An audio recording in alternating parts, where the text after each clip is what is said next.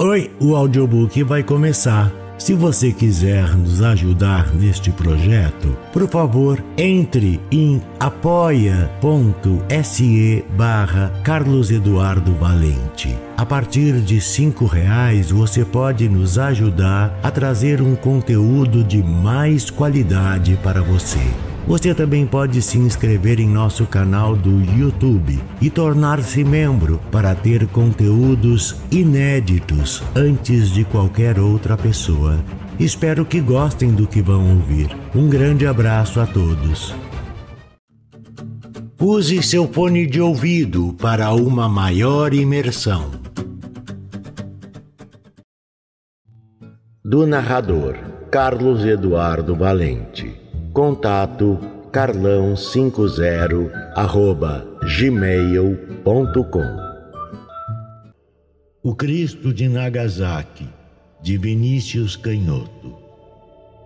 Na Rua dos Beijos Sem Amor vivia a Inoko, prostituta cristã de 15 anos, que recebia pagãos e pecadores à noite para promover a própria sobrevivência e a de seu pai inválido. Na manhã seguinte, pedia perdão aos pés do Cristo pregado na cruz de latão na parede de seu quarto. Das meretrizes de Nagasaki, era das mais comuns. Embora seus olhos parecessem duas gotas de chá, seus cabelos fossem escuros e sua pele clara. A meiguice se desenhava em sua face que ria e fazia rir os frequentadores de seu quarto e corpo. Quando algum pródigo deixava uma ou duas moedas a mais, ela pagava um cálice de bebida para o prazer de seu pai. Quando algum pragmático perguntava a respeito da cruz, ela confirmava sua fé cristã e dizia que, apesar da profissão, Deus a compreenderia e a receberia no céu.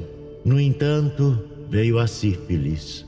De quarentena, ela tomou chá de raízes e ervas para atenuar a febre, fumou ópio para aliviar a dor e deixou de atender para não contagiar ninguém com o mal dos cristãos.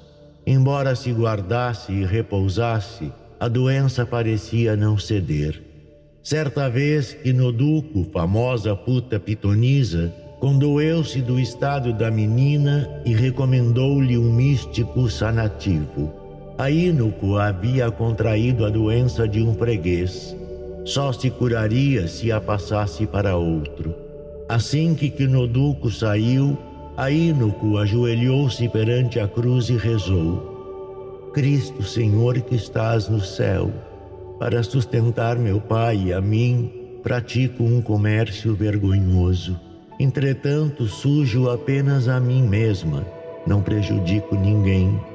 Por isso, pensava que, mesmo morrendo neste estado, poderia ir para o céu. Todavia, se não transmitir esta doença a um freguês, não poderei continuar a exercer esta profissão. Mesmo que morra de fome, me esforçarei para não dormir com ninguém. Caso contrário, transmitirei a desgraça a um desconhecido, de quem não tenho ódio nem rancor. Eu não passo de uma mulher que não tem ninguém a quem se arrimar senão vós. Passava o tempo e cresciam as marcas sifilíticas. Mas a Inoco não se deixava convencer a deitar-se com quem quer que seja. Seu quarto foi esquecido até a noite em que lá entrou um estrangeiro de rosto queimado de sol, tatuagem no braço, dourado no dente, cabelos compridos, barba ruiva, olhos azuis e cheirando a mar. Embora resmungasse como um bárbaro, suas feições não revelavam um homem nem do Ocidente nem do Oriente. A Inoco, assustada, disse-lhe: Não recebo mais ninguém aqui porque sou portadora de terrível enfermidade. Se chegar perto, passará ao Senhor. Sacudindo a cabeça, o homem demonstrou que não sabia japonês. Uma vaga sensação de intimidade dava a ela a impressão de já o conhecer de algum lugar. Por instantes, Aínoco percorreu a cidade em pensamento, tentando se recordar de onde o teria visto. Percorreu o parque, o porto, o bairro holandês, foi e voltou ao bairro proibido. Não encontrou nas reminiscências nenhum estrangeiro à imagem do homem que ali estava. O forasteiro contemplou-a e ofereceu-lhe dois dólares sinalizando-os com dois dedos. Ela não quis. Ofereceu-lhe então três dólares. Ela não aceitou. Quatro dólares. Ela rejeitou. Cinco. Ela repeliu. Os dedos do estrangeiro continuaram a se erguer até que as mãos, ao se moverem espalmadas, deram a entender que eram vinte dólares. Ainda assim, ela recusou. O bater irritado dos pés do visitante fez o quarto tremer de tal forma que a cruz pendurada na parede caiu. Ela correu para a cruz caída, apanhou-a e, ao contemplá-la, reconheceu aquele estranho. Apertou a cruz contra o peito e lançou-lhe um olhar de espanto para os olhos daquele homem que pareciam vaguear incessantemente sobre seu corpo.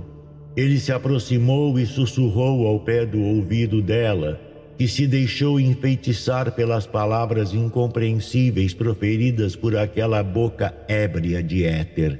Deixou-se envolver, esquecendo a enfermidade, como se a embriaguez dele inebriasse seus sentidos. Descuidou de sua resolução. Deixou-se despir, negligenciando toda a existência. Quando a Inoco despertou, já era dia. Levantou-se devagar. De repente lembrou-se da noite anterior. O quarto ainda cheirava a álcool e mar, mas não havia nenhum vestígio da passagem do tal forasteiro. A mobília arrastada e desalinhada pelo cambaio bêbado estava de volta ao seu lugar. Única peça fora de lugar era a cruz jogada a um canto. A Inoco abriu a janela e foi recolocá-la na parede. Assim que pôs a cruz, viu no espelho, logo abaixo, que não havia mais marcas na pele. Estava curada. A certeza de que Cristo viera visitá-la na noite anterior a emocionou. Seu coração e seu semblante se encheram de alegria ao sentir que o Redentor por seu quarto passara levara a sífilis consigo e se fora sem deixar indícios. Com um olhar envolto em lágrimas, ajoelhou-se e rezou, recordando-se dos dedos do Senhor na noite passada, e para cada dedo ofereceu uma oração.